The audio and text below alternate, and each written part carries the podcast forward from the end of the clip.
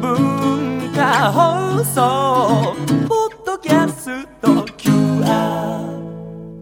さて、火曜日のこの時間は、リスナーご意見番、いいねっか新潟、リスナーのあなたに知っていただきたい、新潟県についての情報をお届けしております。あなたにも一緒に考えていただきたい、新潟県についてのクイズもあります。お付き合いください。今回は、チューリップ。え新潟県の県の花ですよね。春の風物詩。これまでこのコーナーでも新潟県が切り花の出荷額日本一ですとか、球根栽培が始まったのが新潟県ですよなどご紹介させていただいたので、覚えていらっしゃる方もいらっしゃるかもしれません。スタジオには本当に綺麗な色とりどりの形もたくさんの種類のあるチューリップ。えー持ってきていただきました。で、このチューリップ、茎や葉っぱがないんですね。実は切り花としてのチューリップ、3月まででおおむね出荷が終わりまして、この時期畑で見られるチューリップの多くは、球根を育てるためだけに花を咲かせているものが、今スタジオに持ってきていただいておりますうーん綺。麗だね生産農家は畑で咲いているチューリップの花や葉っぱに斑点が見られるなど、病気に感染していないかを確認して、それが終わった後は花だけを摘んでしまうというわけなんですね。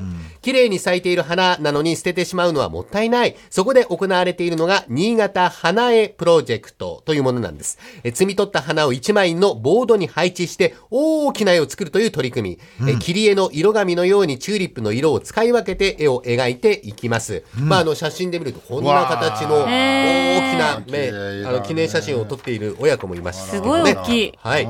で、この、お明日4月29日、新潟駅の南口広場で花絵が制作されて、その後展示されますから、ゴールデンウィークに新潟県を利用される方、ぜひ見に行ってみてください。綺麗です。ゴールデンウィーク中、新潟県をドライブしていると、チューリップ畑をあちらこちらで見ることができます。道の駅新潟ふるさと村や花畑を一般開放しているところもあります。ぜひご覧ください。新潟県内のイベントのうちチューリップ栽培が盛んな胎内市長池憩いの森公園のチューリップフェスティバルを今日はご紹介しましょう。このチューリップフェスティバルではおよそ60種類、およそ80万球のチューリップが2ヘクタールの畑にブワーッと広がっております。えー開催場所は胎内市の海岸寄りにありまして、砂丘地で栽培に適しているので、昭和30年代から本格的な栽培が始まったそうです。見てください、この写真。一面チューリップですよ。超綺麗。すごい綺麗ですよね、埋め尽くされてますね埋め尽くされてます。はい。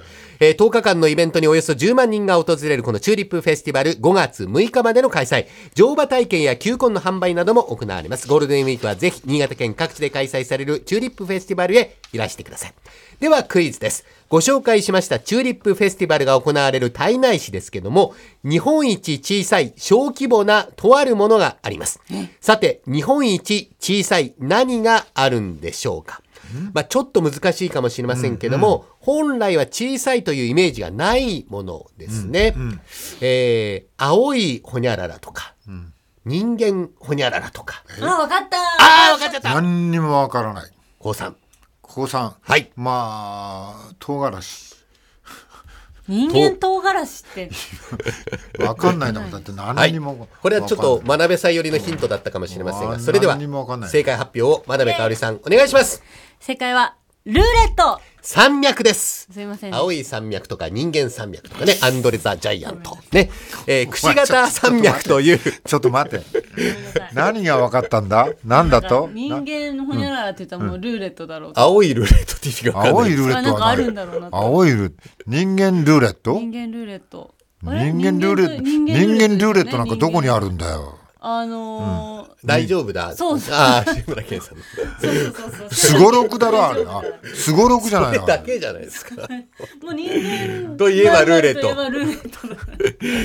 二つヒント出してね。人間山脈。青いル山脈ーレットってなんだよなんかあ名曲が昔あなんだったよ。青い山脈だろうな私、今回は真鍋さん、本当に分かったのかと思いました。まさか外れるとは。よかったなはいお前のえー、櫛形山脈という体内市から新発田市にかけて存在する山脈南北およそ14キロ、最高峰は櫛形山で568メートルの高さしかないんですが、山脈という名前がついています。青い山脈青いならわかるけど人間山脈なんて言うか？アンドレ・ザ・ジャイアントっていう大きなプロレスラーのニうだけどックネームが人間山脈。うそ、はいそこは知らないわ。えー青いなら分かったのにな。はい。櫛形山脈の中にある大峰山は桜で有名、土地平桜樹林という、国指定の天然記念物となっている樹林帯がありましてふ麓にある桜公園では世界の桜100種類以上が植栽されて、春だけではなく10月から12月に咲く花もあるということです。ぜひご覧になってください。え今週は新潟のチューリップご紹介しました。来週以降もこの時間は新潟県の情報をお伝えしていきます。楽しみにしていてください。このいいねっか新潟のコーナー、文化放送のホームページにて、ポッドキャスト配信されています。ぜひお聞きいただいて、新潟県について詳しくなってください。この時間はリスナーご意見番いいねっか新潟をお送りしました。